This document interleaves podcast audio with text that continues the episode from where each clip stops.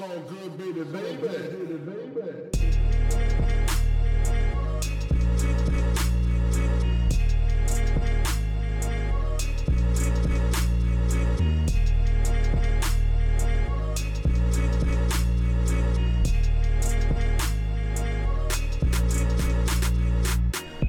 Hallo zusammen, mein Name ist Jan Wehn und ihr hört eine neue Folge vom All Good Podcast. In dieser Woche ist Craig Ignatz bei mir zu Gast und mit ihm spreche ich zuallererst mal über Videospiel-Soundtracks. Craig Ignatz ist nämlich großer Videospiel-Fan gewesen, vom NES an bis zur Nintendo Switch heute.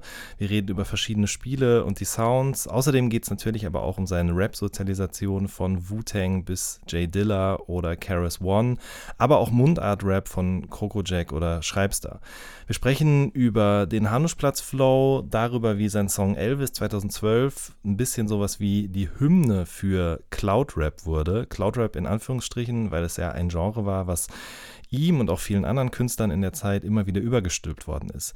Darüber, wie sich das angefühlt hat, habe ich mit ihm genauso gesprochen wie über die Zusammenarbeit mit El Guni, mit Wandel oder auch die Soloarbeiten an seinen Releases Kirsch oder eben auch dem Marmelade Mixtape. Wir reden außerdem darüber, wie nach diesem ganzen Cloud-Rap-Ding und vor allen Dingen auch dem Soundclash eine Phase begann, in der er erstmal ein bisschen runterfahren musste, um dann wieder zurückzukommen mit einem neuen Album, das jetzt erschienen ist und den Titel Sturm und Drang trägt. Wenn ihr Lust habt, den Podcast oder die redaktionelle Arbeit von Good zu unterstützen, dann freuen wir uns sehr darüber. Die entsprechenden Links findet ihr unten in der Beschreibung. Jetzt aber erstmal viel Spaß mit der neuen Folge. Wie geht's dir? Mir geht's sehr gut, danke. Wie geht's dir? Auch alles wunderbar. Ähm, das klingt jetzt, glaube ich, überhaupt nicht gestellt, aber wir haben gerade schon für die Zuhörer kurz ein Vorgespräch geführt und uns genau darüber schon mal unterhalten. Ähm, ich habe natürlich in der Vorbereitung noch mal mir dein Twitter-Profil angeguckt, wie man das als äh, guter Rap-Journalist so macht. Und äh, da ist mir eine Sache aufgefallen, und zwar nämlich deine Profilbeschreibung. Wer Oh. ist Darko Mlinci? Kannst du da was zu sagen? Darko Mlinzi, äh, das ist ein Anime-Superbösewicht, ähm, beziehungsweise das bin ich. Ähm, ja, äh, der hat halt äh, Special Powers, so, ähm, er halt, er manipuliert Wasser ähm, Mhm. und Eis und ähm, sein Special Move heißt äh, Pure Geometry. Ähm, das ist ein absolut geisteskranker Move, wo er quasi äh, perfekte, die Realität in ein perfektes äh, in eine, in eine Perfektion zwängt und damit alles, was dieser Perfektion nicht entspricht, zerstört. Ah, verstehe, okay. äh, wo, wo, wo ist er denn anzutreffen dann? Also wo oder wo tritt er auf? Wo findet man den? Ähm, auf der Festung Hohensalzburg, also das ist diese, die Burg in der Mitte von Salzburg, da wohnt er. Da wohnt er, okay, alles klar. Ähm, spielst du schon immer eigentlich Videospiele, Computerspiele, Videospiele so? Ähm, ja, eigentlich wirklich schon immer. Also äh, witzigerweise in letzter Zeit kaum, aber ich bin eigentlich schon aufgewachsen damit, ja. Okay, womit ging das so los? Was war so das Erste, was du hattest zu Hause?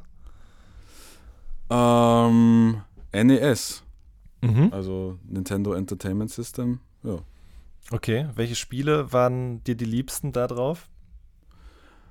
Ähm, muss ich überlegen. Super Mario war auf jeden Fall so, Klassiker, ja. genau, aber ich glaube, ich glaube, mein Favorite, of, mein, mein All-Time Fave ist äh, River City Ransom, heißt es auf Englisch und auf Deutsch heißt es äh, Street Gangs.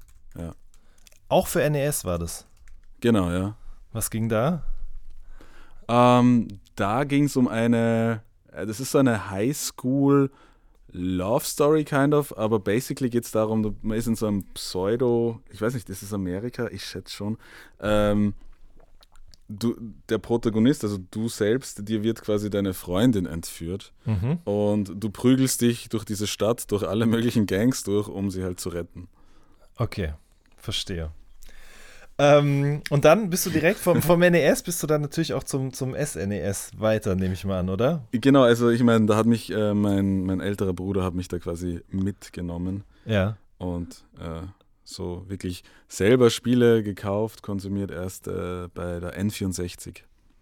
Ja. Zum Beispiel Star Fox. Oh ja, Star Fox. Slit. Okay, was noch? Also, ich meine, wenn ich an den N64 denke, klar, Mario Kart 64 war auf jeden Fall heftig so, weil es halt ein ganz krasser Step war vom Super Nintendo dahin. Aber äh, James Bond zum Beispiel, GoldenEye, Oh ja. war auch ja. krass. Ähm, ja, Mario 64, GoldenEye Snowboard Kids ist auch so ein underrated Jam. Ähm, ja. Puh. Diddy Kong Racing war auch kinda lit. Mhm. Spielst du auch Nintendo Switch? Ah ja, ist, äh, leidenschaftlich. Zum Beispiel Animal Crossing, ja? du weißt einfach viel zu viel, Alter. Ich habe, ohne Scheiß, Mann, ich habe einfach nur den Twitter-Account durchgeguckt und da gab es auch einen KK Slider Appreciation Tweet und dann dachte ich, da frage ich doch mal nach. Ähm, ja, true, Alter. KK Slider ist für mich auf jeden Fall eine sehr, sehr mystische Figur. Ja, mega. Ähm, es, ist, es ist mein erstes Mal An- Animal Crossing Mhm. ähm, und ich weiß noch zu wenig, aber ich glaube, das ändert sich auch nicht. Okay, verstehe. Dann, äh, bevor wir jetzt die, die Twitter-Gefilde verlassen, ähm, äh, noch eine Frage. Du, du hast irgendwo auch geschrieben, dass du, dass du unbedingt in die Furry-Bubble rein musst. Bist du mittlerweile drin? Ähm, ja, na, das war, das war nur eine kurze Phase von, weiß nicht, 30 Minuten.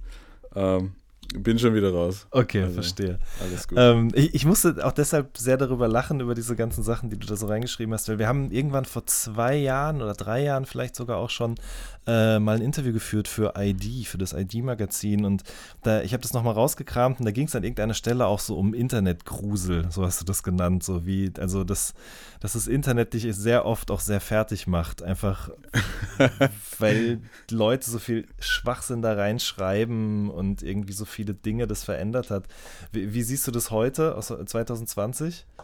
Ähm, ja, ich glaube, ähm, ich äh, dass, dass mich das Internet besiegt hat. Ähm, es stört mich nämlich nicht mehr und ich bin auf jeden Fall verstörter ähm, insgesamt und äh, ja, ich, es, es, es, äh, wie sagt man, wenn man, wenn man in den Ab Abgrund hinabblickt. oder Dann blickt er irgendwann auch einem entgegen sozusagen oder der Abgrund Genau. blickt einen zurück an und dann ist es eh zu spät. Ja, safe. Ja, genau, genau. Das ist, das ist ich und das Internet. Das ist Okay. genau das. Verstehe. ähm, la- lass uns mal ein bisschen über Musik reden. Also wir haben ja gerade schon mal ganz kurz N64 und so weiter und so fort irgendwie angesprochen auch äh, und das irgendwo wann auch mal erzählt, so dass Computerspielmusik auf jeden Fall auch irgendwie immer schon was gewesen ist, was dich, was dich interessiert oder geprägt hat auch. Mhm. Kann man das so sagen? Ja, schon. Also ich meine, man zockt und dann hat man die ganze Zeit diese Melodien im Hirn so und die brennen sich hier rein. Das Mhm. ist schon, kann man sich gar nicht entziehen eigentlich. Gibt es irgendein Theme, wo du sagst, so das, da denke ich bis heute noch gerne dran, das macht mir irgendwie Spaß, äh, das heute Ähm, noch zu hören? Also ich habe ehrlich gesagt relativ regelmäßig so Flashbacks, so random Flashbacks von random Spielen, irgendwelche Melodien. Also gerade, ich weiß nicht, vor ein paar Tagen oder ich glaube vor einer Woche von äh, Lilat Wars, also ich glaube Star Fox für die N64, das, das, ähm, das, das Lied von, von diesem Wolf. Das finde ich extrem geil. Mhm. Ähm, ja. Mhm.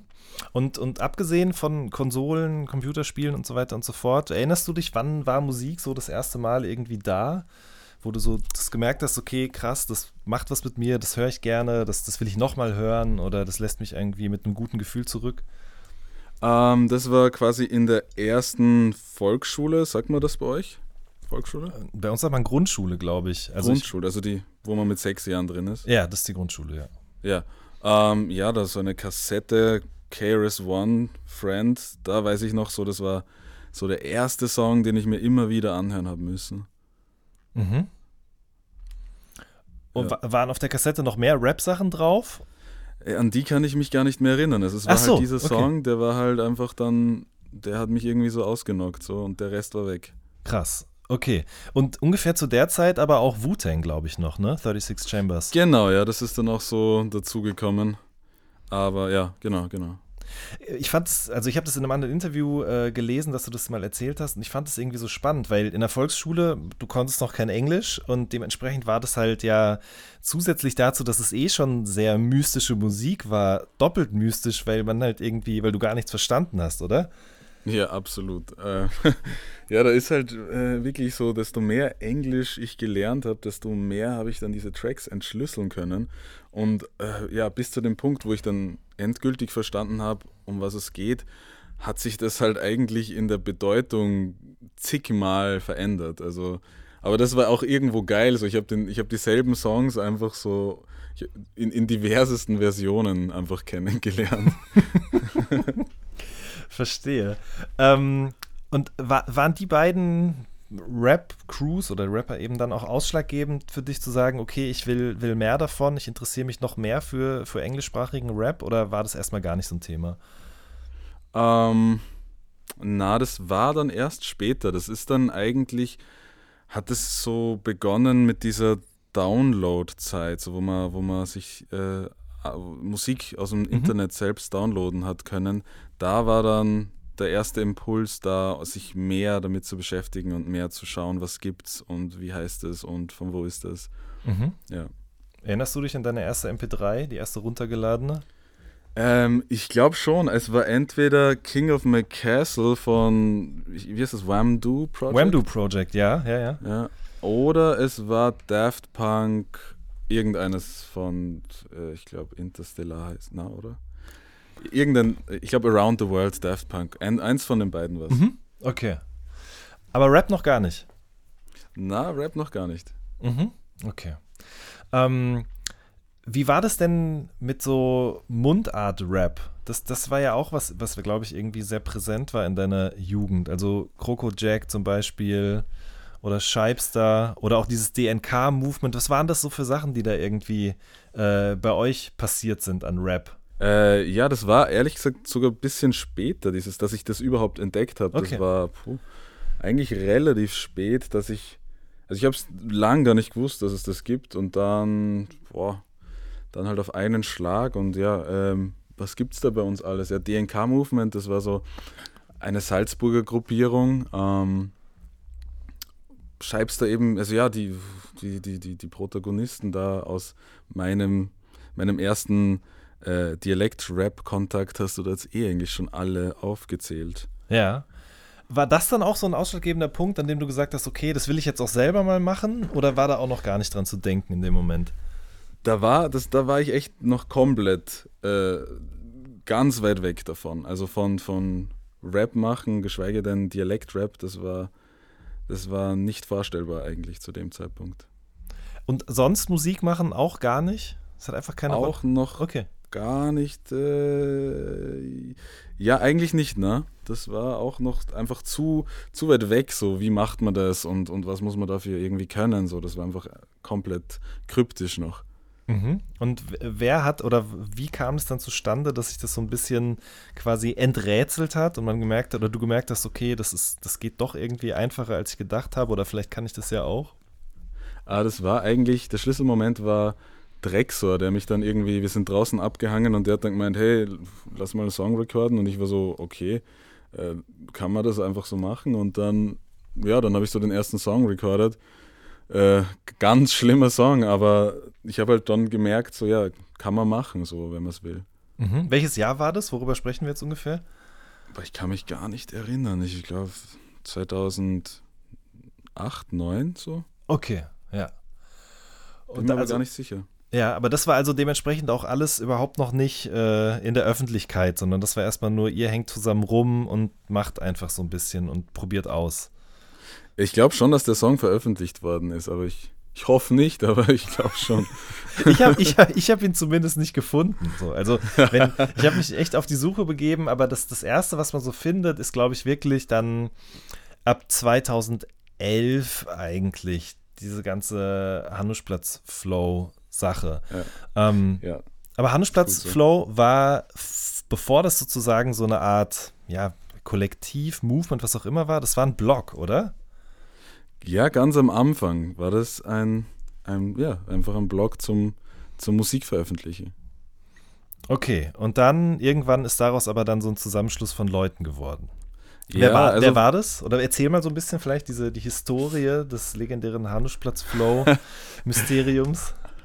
Also das war eben dieser Blog und eigentlich im Endeffekt die ganzen Leute, die da Musik veröffentlicht haben, drüber ähm, haben sich dann eigentlich zusammengeschlossen über die Zeit. Das war ja Drexor, äh, Jan Krillin OP, aka äh, Ernst Palicek, aka Shobombo Vasse, ähm, Lex Lugner, äh, Papa also die Namen und AKAs sind ja endlos bei uns. Ja. Ähm, einfach, einfach alle, die man kennt so. Und ja, das, das war irgendwie so der Übergang, war dann eigentlich so dieses mimige Verwenden von dem Begriff Hanusplatzflow, Mhm. der dann eben dann irgendwann die Gruppe definiert hat. Okay. Was geht bei Ernst Palicek? Ähm, Sommer in Wien, der einzige veröffentlichte Song jemals, wenn ich es richtig in Erinnerung habe, oder? Äh, ja, ich glaube auch. Aber ich habe die Vermutung, dass da bald was kommt. Aber ich möchte Ah. jetzt nicht zu viel sagen. Okay, verstehe. Ähm, okay, so. Und es gab tatsächlich auch mal, wenn ich es richtig recherchiert habe, irgendwann mal die Idee, auch eine Handelsplatz Flow Mario Kart Edition zu programmieren. Die ist sogar, die ist sogar programmiert worden, Wirklich? ich weiß. Ja, ich glaube schon halt, was heißt programmiert? Ich glaube halt einfach diese ganzen Sprites, also diese ganzen Texturen sind ersetzt worden mit halt random Hanuschplatz-Referenzen und es schaut halt natürlich wirklich arg aus. also ich glaube eher unspielbar und auch, ja, es interessiert glaube ich jetzt nicht so viele Leute, aber ist, äh, ist, ist vollzogen worden. Heftig, okay. Gut, aber wichtiger war die Musik. Ich glaube, es war schon äh, Young Krillin, der dann so ein bisschen Lil B, Gucci Mane und sowas alles irgendwie auch da reingebracht hat, oder? Ja, Young Krillin sicher auch, aber die ganzen, also der, der ganze Freundeskreis war konstant sich äh, Sachen am Zeigen und äh, hin und her inspirieren quasi. Ähm, ich wüsste jetzt nicht, von wem was gekommen ist, wer wem was gezeigt hat. Ähm, ja, ich glaube, das war so ein Gruppending. Okay, und das war dann alles in, miteinander, diese ganzen Einflüsse und dieses sich gegenseitig Sachen zeigen. Das ist dann resultiert, erst in so ein paar einzelnen Tracks, aber dann auch in dem Bullies in Pullies. Das war das, glaube ich, das erste Ding, was du mit äh, Jan Crolin zusammen damals noch Jesse Dick gemacht hast, oder? Genau, ja. Das, das haben wir gemacht, äh, einfach straight übers Internet. Wir haben uns äh, erst zum letzten Track haben wir uns das erste Mal gesehen. Und dann Ach, war das. Ding eigentlich schon fertig, ja. Abgefahren. Okay, also wie kam das, dass ihr euch übers Internet überhaupt kennengelernt oder das gemacht habt? Ähm, eben über andere Hanuschplatz-Flow-Mitglieder, die uns dann connected haben und wir waren halt extrem, hung also extrem hungrig auf die Sache. Mhm. Man hat gleich so, okay, geil, du willst es auch machen, äh, ich will das auch machen, lass gemeinsam machen, so, dann, dann pusht man sich. Und äh, ich war eben zu der Zeit in Wien und er in Salzburg und wie das Ding dann quasi fertig war, konnte ich erst nach Salzburg und dann haben wir uns erst getroffen, so. Okay. Danach hast du dann aber deine erste Solo-Sache gemacht, Swag Tape. Ähm, Ja, genau. ähm, zusammen mit äh, Nikodem Milewski, ne? Genau, ja. Erzähl doch mal, wer war das oder wer ist es? Ähm, der ist ja tatsächlich auch heute noch sehr, sehr umtriebig und hat, weiß ich nicht, mit allen möglichen Leuten außer dir zusammengearbeitet. Felix Jähn, Grönemeyer, Mattea, Young Huren und so. Genau. Genau, genau. Ähm, ja, das, den, den kenne ich aus, oder kannte ich, na, ich kenne ihn ja noch immer, äh, aus Salzburg, Mhm. äh, vom Fußballspielen.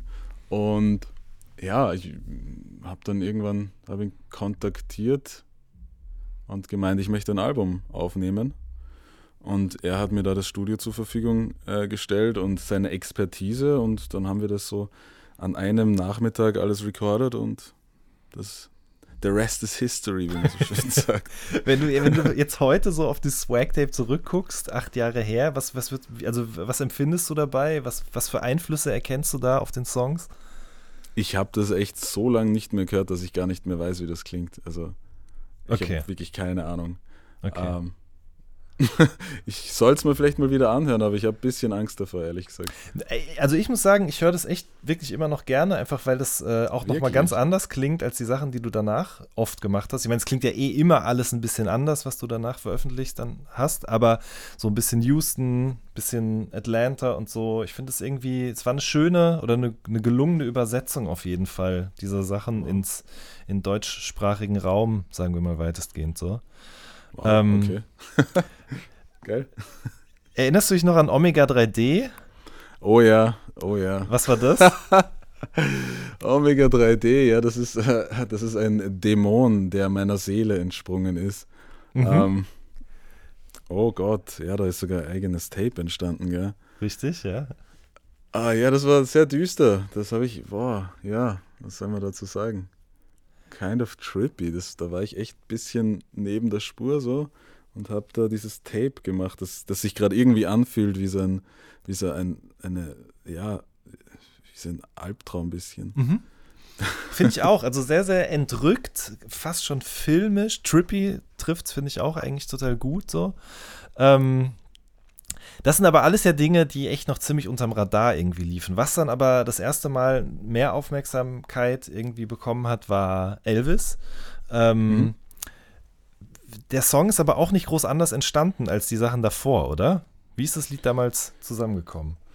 Ähm, Elvis, da muss ich kurz überlegen. Ähm, ich bin zu Lex Lugner und wir haben, ja, also er hat, er hat den Beat gebastelt, ich habe den Text geschrieben und dann habe ich auf seinem Diktiergerät äh, im Nebenzimmer den, den, den, den, Song, also den, meine Parts aufgenommen und äh, ja, also das war auch damals so das Standardprozedere bei uns. Krass, okay, das heißt, du hast sozusagen über Kopfhörer den Beat gehört und dann auf dem ja. Diktiergerät eine A Cappella-Spur aufgenommen, so, oder? Genau, ja. und dann hinterher die Datei äh, versucht, wieder auf den Takt zu schieben und dann den fertigen genau. Song draus zu machen. Heftig. Genau. Okay. Ja. richtig, richtig ghetto. ja, aber also das hört man ja nicht, muss ich sagen. Ne? Das hört sich auf jeden Fall, das hat für den Vibe hat es auf jeden Fall gereicht. Ähm, es war, ich, ich kann mich nicht mehr erinnern, ob ich den Song damals gehört habe, als der noch nicht, also als, als der einfach nur so rauskam oder als der dann als Vinyl erschienen ist. Aber auf jeden Fall hat mich das auch schon sehr stark beeindruckt, dass sowas irgendwie von hier kommt, ganz dumm gesagt. Ähm, cool. Aber ich war ja auch nicht der Einzige. Also, wie, hast du damals so das Feedback auf diesen Song und auf das dazugehörige Video und alles wahrgenommen, dass man auf einmal da so auf euch, auf Salzburg, auf den Hannischplatz-Flow äh, geguckt hat? Ja, das war, das war sehr beflügelnd damals. Das war eigentlich, eigentlich fast schon ein bisschen unverständlich. Weil wir haben ja einfach nur, wir haben einfach nur quasi gemacht, was wir machen wollten und haben gar nicht irgendwie äh, damit gerechnet, dass das jetzt Leute direkt erreichen könnte, weil das war auch einfach nicht unser Ziel. Mhm. Ähm, und wir, wir sehen uns auch, also wir haben uns damals ja auch sehr als, wie soll ich sagen, eher als Außenseiter gesehen und dass es dann irgendwie doch so eine Art Masse erreicht hat, war wirklich sehr überraschend. Mhm.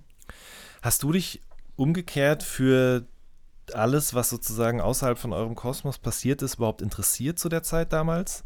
Im Deutschrap? Mhm. Also, na, überhaupt nicht. Gar nicht. Okay. überhaupt nicht, na. Also hat es wirklich gar keine Rolle gespielt oder kanntest du die Leute noch nicht mal oder wie, wie kann man sich das vorstellen?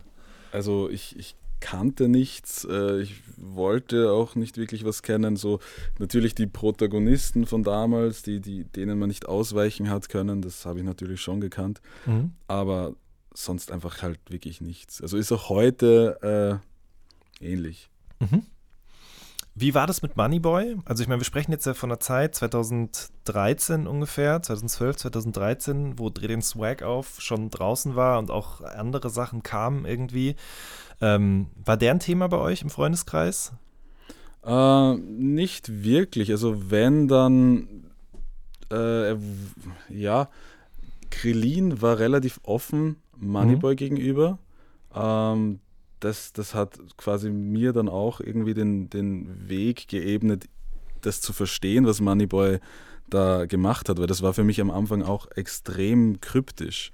Also ich war da auch eigentlich vor den Kopf gestoßen. Und äh, bei den anderen weiß ich es nicht, aber ich weiß, dass eben Krillin war, das, war da relativ bald irgendwie drin. Und äh, über den habe ich dann angefangen, das zu verstehen und auch zu appreciaten. Mhm. Mhm.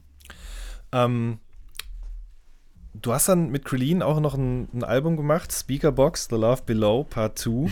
ähm, Inwiefern hat sich das von Bullies und Pullies unterschieden? Für die Leute, die jetzt vielleicht nicht wissen, worüber wir hier gerade überhaupt sprechen, über welche obskuren Releases. Boah, ich, das ist wirklich schwer zu sagen. Also, das ist eines der chaotisch, äh, chaotisch entstandenen äh, Tapes, die ich jemals gemacht habe. Ähm, ich, ich weiß nicht mal, welche Songs da drauf sind. Okay. Aber das erklärt ja auch so ein bisschen, ihr habt es halt einfach gemacht, weil ihr Bock darauf hattet und nicht, weil ihr gedacht habt, okay, das interessiert vielleicht auch andere Leute und in acht Jahre später werde ich nochmal in einem Interview darauf angesprochen. So. Ja, na, ja. mit dem habe ich auf jeden Fall nicht gerechnet. okay, na, dann sprechen wir mal ein bisschen über El Guni. Der hat ähm, äh, dich damals ja dann über Facebook nach einem Feature gefragt, oder? Oder wie, wie seid ihr sozusagen, wie habt ihr das erste Mal Kontakt miteinander geknüpft? Ich glaube, es war über Facebook, ich weiß gar nicht, gar nicht mehr, aber es war auf jeden Fall übers Internet und es war so straight up, so hey, lass, lass Feature machen. Und ich habe ihn halt auch nicht gekannt, weil ich eben Deutschrap nichts mhm. kannte mhm. und habe mir dann seine Sachen angehört und habe mir gedacht, geil, oder? Also geil, dass der, dass der Feature von mir will, weil habe das halt gefeiert auch. Mhm. Was selten ist, eben weil ich mit Deutschrap nicht so klarkomme und, und ja, direkt den Song gemacht und halt auch null damit gerechnet, dass der irgendwie sowas in, in Gang setzen könnte. Ja. Aber auch das ist nur übers Internet passiert. Das heißt, du bist dann nicht nach Köln und ihr habt das da zusammen gemacht oder so. Na, äh, auch nur übers Internet. Okay. Nach Köln bist du dann aber 2015, würde ich jetzt mal behaupten, weil dann auch Kirsch erschienen ist und das ist ja damals über Melting Pot rausgekommen. Genau. Ähm, ein Label aus Köln. Ähm, wie kam das zustande, dass du dann über Melting Pot Musik äh, oder Music, Melting Pot Music dann eben das Kirsch-Album veröffentlicht hast? Ähm, es war so, dass Kirsch, also ich, ich habe noch jemanden gesucht, der Kirsch rausbringt. Und es war extrem schwer, irgendjemanden zu finden, der einfach, der, der ready war für das. Also es war wirklich unglaublich schwer. Mhm. Und Melting Pot war dann quasi zu überreden und äh, ja, und äh, so kam es dazu. Also die waren halt ready. Ähm, ja. Warum wolltest du das denn dann richtig rausbringen? Also du hättest ja auch einfach sagen können, okay, ich habe jetzt hier ein Album fertig und das bringe ich genauso wie die anderen Sachen auch über den Blog raus. Vielleicht hört jemand das, vielleicht auch nicht. Ist auch egal eigentlich. Sondern, also du, da muss ja schon irgendwie mehr Arbeit hinter oder was auch immer hintergesteckt haben oder mehr Stolz deinerseits oder mehr Vision? Ähm, ja, es ist, es ist bei mir immer so, dass ich, ich, ich möchte immer gerne neue Sachen ausprobieren. Und mhm. dieses Legere, mal schauen, was passiert, das habe ich dann oft genug gemacht. Und ich wollte dann mal sehen, okay, was, was passiert, wenn ich wenn ich es mal so, wenn ich es versuche glatt zu machen quasi. Mhm. Und dann, wie das fertig war, war das halt dann so glatt, dass das dann geheißen hat, okay, da könnte man ja schauen. Und dann wollte ich halt schauen, wie weit ich das pushen kann, wenn ich halt so richtig nach, wie soll ich sagen, nach den Regeln spiele. Mhm. Okay. Ja. Äh, dieses glatte oder professionelle oder wie auch immer man das jetzt nennen mag, so, da warst du aber auch nicht alleine für verantwortlich. Da war auch Nikodem mit für verantwortlich, oder? Dass genau, das ein bisschen genau. strukturierter wurde alles und so weiter. Ähm, wie, wie, wie hast du dann an dem Album gearbeitet im Vergleich zu den Sachen davor, die alle eher so ein bisschen Kraut und Rüben zwischen Tür und Angel passiert sind? Ich habe basically äh, komplett gleich gearbeitet, aber der Recording-Prozess war halt eben begleitet von Nico Demilewski. Mhm. Aber sonst, ähm, ich habe gleich gearbeitet, aber ich habe halt versucht, ähm, textlich, inhaltlich so einfach ein bisschen breiter verständlichere Sachen zu thematisieren. Mhm.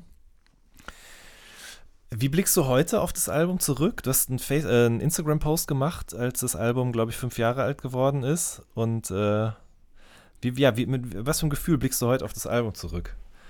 Ähm, ich war sehr überrascht nach dem Post, äh, wie viele Leute darauf reagiert haben, dass, dass ihnen dieses Album irgendwie doch was bedeutet. Mhm. Ähm, das ist halt schon krass, weil man macht, im Endeffekt macht man Musik und dann kommt so zurück, dass es für Leute mehr als Musik ist und das ist halt eigentlich crazy. Also mhm. das löst irgendwie so eine, eine schöne, aber schwer zu definierende Emotion aus. Mhm, verstehe. Ja, ich glaube, also ich, also ich, ich höre das immer noch wahnsinnig gern, aber ich glaube, für, für die ganze Rap-Szene, so mit fünf Jahren Abstand betrachtet, glaube ich schon, dass das Album auch auf eine Art ganz neue Facetten hinzugeschaltet hat irgendwie. Also so, ich finde, ähm, Dieses Melodiebewusstsein, dieses Kitschige, ähm, das sind alles so Dinge, sich selbst auch nicht immer ganz so ernst nehmen, aber dabei trotzdem irgendwie serious sein. Das ist alles, sind alles Dinge, die ich auf dem Album das erste Mal so gehört habe, würde ich einfach sagen. Und dementsprechend, also mich hat es nicht verwundert, dass es so viel Zuspruch gab, nachdem du das gepostet hast. Ähm, also ich würde schon, was du auch darunter geschrieben hast, das innovativste und wegweisendste Deutsch-Rap in Anführungsstrichen Album. ich würde es auf jeden Fall unterschreiben. So. Ja, geil, freut mich. ähm, krass fand ich auch, weil dann so kurz danach direkt dieses Album mit Wandel kam, das Geldleben-Album, was ja wirklich so die komplett andere Richtung war. Ähm, nur mit einem Produzenten, sehr viel äh, boom-bappigerer, erdiger Sound auf eine Art auch. Ähm, wie ist damals das Geldleben-Album zustande gekommen? Und auch Boah. dieser Sound. Ähm, ja, das war einfach so die, die Kollision von, von Wandel und mir. Also das war, also ich war halt irgendwie, ich war sehr motiviert, Wandel war sehr motiviert und dann waren wir halt immer bei ihm zu Hause und haben halt einfach äh, rumgeschraubt, ja. Ähm, und haben halt also wirklich extrem frontal da Songs erzeugt. Ähm, das, fühlt sich jetzt im Nachhinein auch irgendwie so ein bisschen fiebertraumartig an, mhm. weil wir haben da extrem schnell, ich glaube, in zwei Wochen, glaube ich, haben wir das quasi fertig gehabt. Mhm. Ähm, ja, und das, das, so ist das entstanden wie guckst du auf so ein Album da zurück? Sagst du dann manchmal auch, ich höre mir das nochmal an und denke, fuck, das hätte ich aber anders machen können? Oder sagst du da zum Beispiel, nee, das passt schon alles so, das ist genau deshalb, weil es so schnell entstanden ist, ähm, ist es genau richtig auch und hat genau den richtigen Vibe? Ähm, äh, ich tue mir ein bisschen schwer mit meinen eigenen Sachen. Ich bin dann extrem kritisch und das heißt, äh, es macht mir nicht so viel Spaß, alte Sachen wiederzuhören. Meistens, mhm. manchmal schon. Also ja, äh, ich weiß nicht, ob das die Frage erklärt, äh, beantwortet. Ein bisschen, aber äh, interessanter finde ich, noch darüber hinaus, interessant finde ich eben auch, was du gesagt hast, Fiebertraum, dass es so schnell ging, weil ich habe dann halt auch nochmal geschaut, ne, in dem erst 2015 kam Kirsch, 2016 dann Geldleben, dann aber auch noch das Ding mit El Guni zusammen, dann aber auch noch ein Solo-Tape. Ähm, das ging alles irgendwie krass schnell und irgendwie auch in, im Dauerfeuer so. Wie, also wie blickst du auf dieses Jahr zurück, 2016? Hm, das 2016 war extrem intensiv. Da war eben auch noch, äh, da waren diese zwei Touren. Mhm. Und ähm, ja, aber ich, ich mag das so. Also ich, ich mag, äh, mag gern viel Musik erzeugen. Also das, mhm. äh, das, das macht mich glücklich.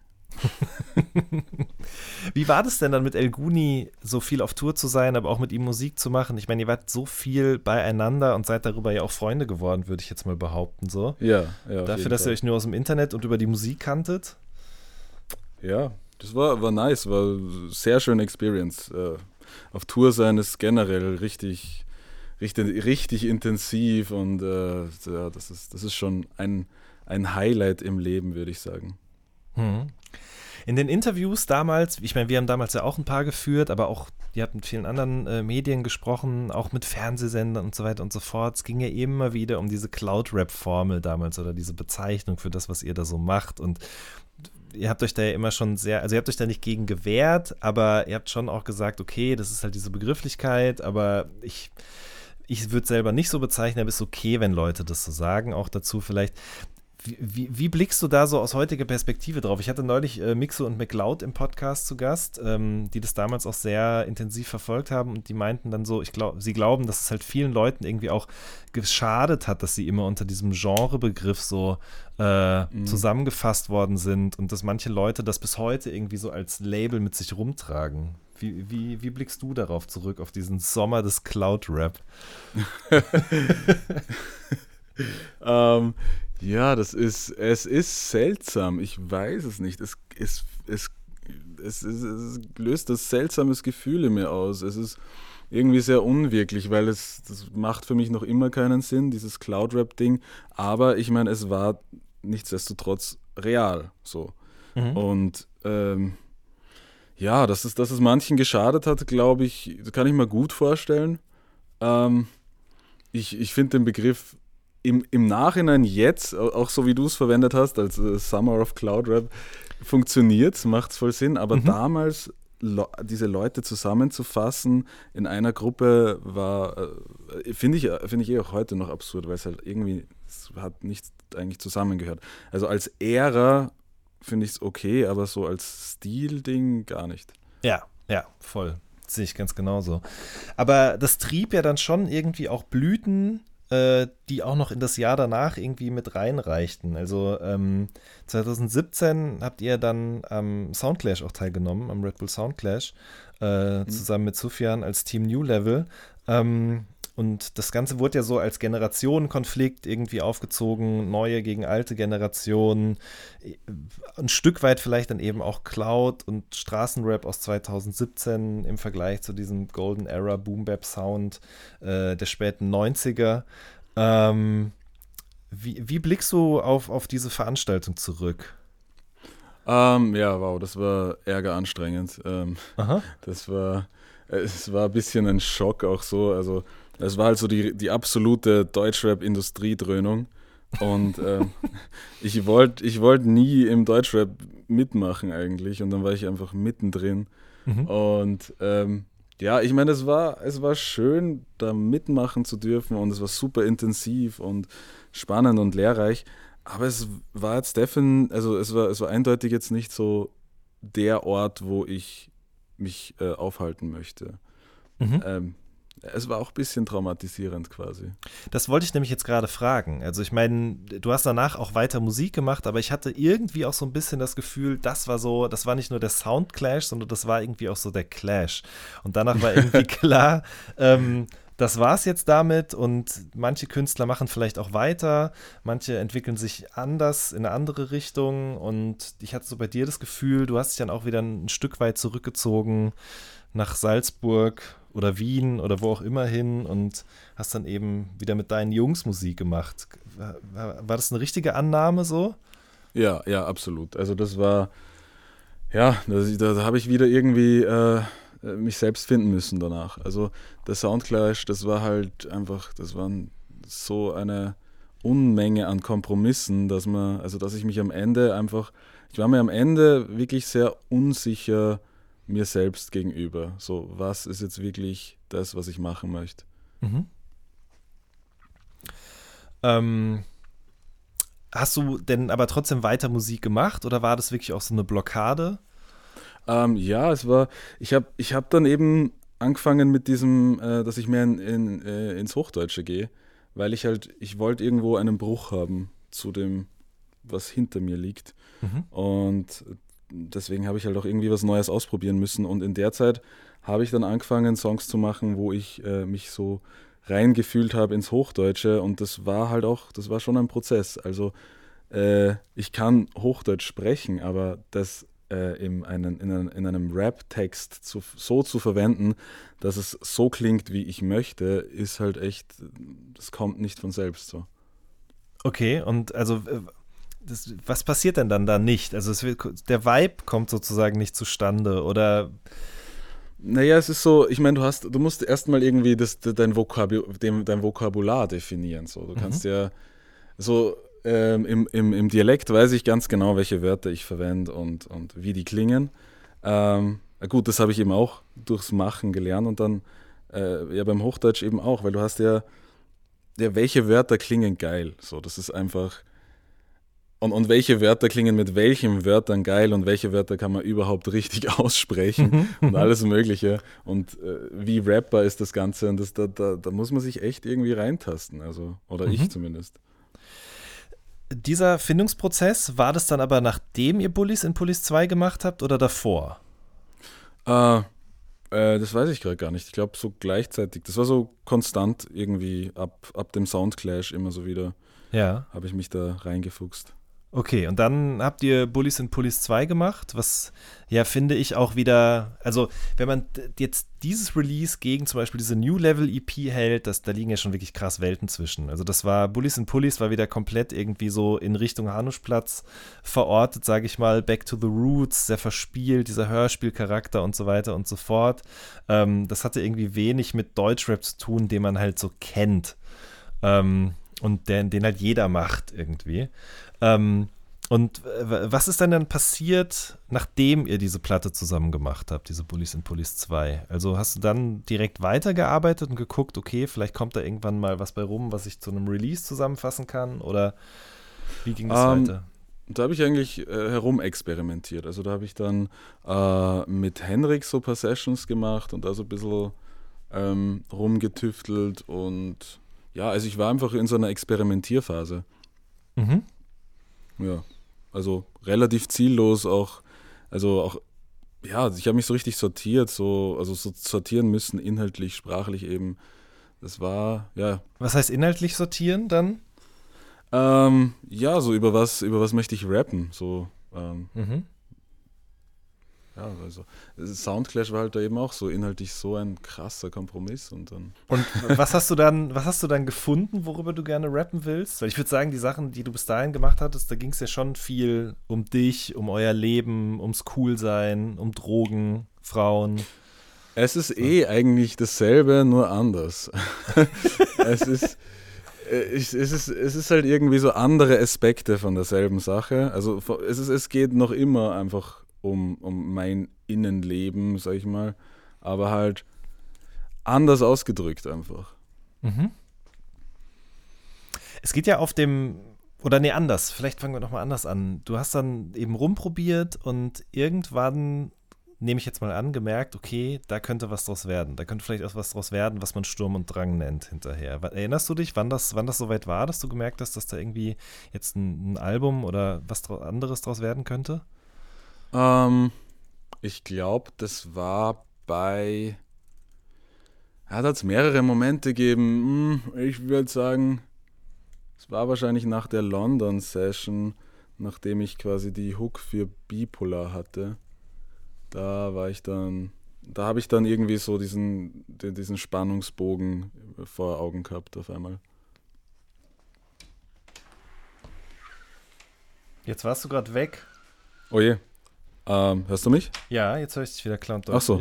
Ja. Ähm, ja, das war so ab Bipolar, also in der, in der London-Session.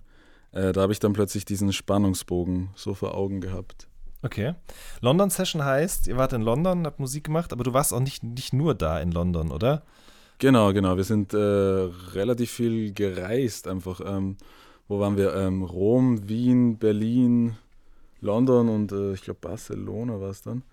Ähm, und haben halt in, in, in den Städten halt ähm, äh, Musik gemacht. So. Was war der Grund dafür, zu sagen, wir reisen irgendwie ein bisschen durch Europa und machen Musik?